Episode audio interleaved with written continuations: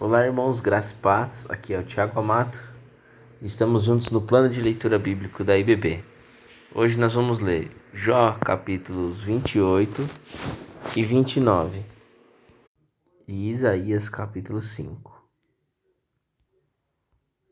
Em Jó 28, nós vamos ler é, que mais uma vez o servo de Deus questiona a fonte da sabedoria de Elifaz, Bildade e Zofar pois suas respostas não passam de uma exposição filosófica que nada tem a ver com as verdades profundas da palavra de Deus.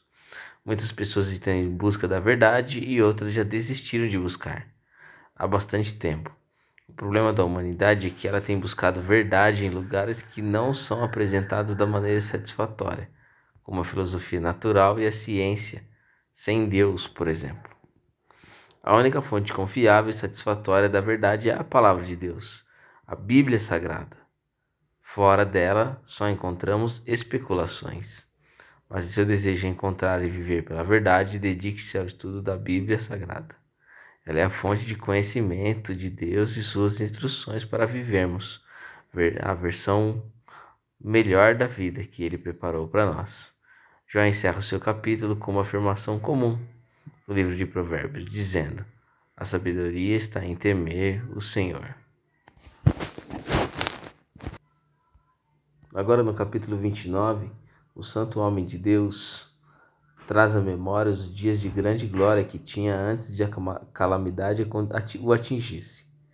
Ele ora ao Senhor desejando que esses dias voltassem e ele tivesse novamente paz em sua alma. Jó faz uma descrição detalhada sobre seus bens, estilo de vida, autoridade que tinha na comunidade. Em Lamentações 3:21 vemos que após uma descrição detalhada de seu sofrimento, Jeremias declara que trará à memória aquilo que pode lhe dar esperança. Algo semelhante faz Jó nesse capítulo. Pensar que como eram seus dias pode ter lhe dado um pouco de alívio diante da pressão dos inimigos e da dor da perda.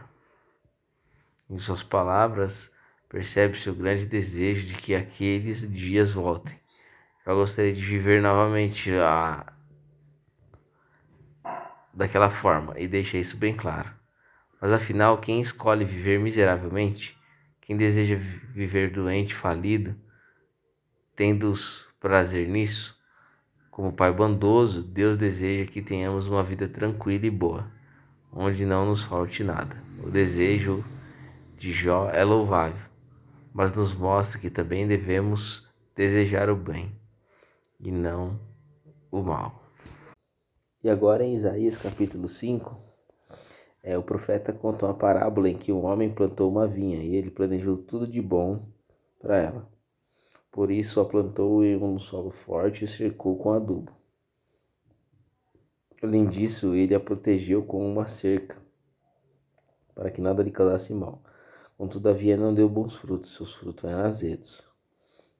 Após a ilustração, o Senhor diz: A vinha é Israel. Ele esperava que o seu povo desse bons frutos, planejou que eles fossem um exemplo de justiça, verdade, amor e compaixão, mas isso não aconteceu. Além disso, o profeta revela que a falta de conhecimento de Deus será a causa por sermos levados cativos pelos inimigos.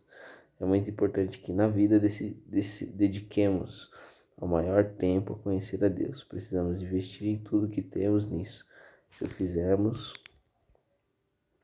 é, nós e a nossa casa será poupada de grande mal. Vamos orar. Pai, em nome de Jesus, somos gratos a Ti pela porção da Sua palavra. Ó Pai, somos gratos a Ti pelo, pelo que o Senhor tem feito nas nossas vidas, tem nos abençoado, cuidado de nós, cuidado da nossa família. Então, Senhor, nós te pedimos que o Senhor continue cuidando, assim como as demais é, programações da igreja. Senhor possa estar à frente, cuidando de nós e assim na vida de cada um, ó Pai. Que eles possam refletir e espalhar a luz de Cristo onde quer que eles estiverem. É o que eu te peço, te agradeço, em nome de Jesus. Amém.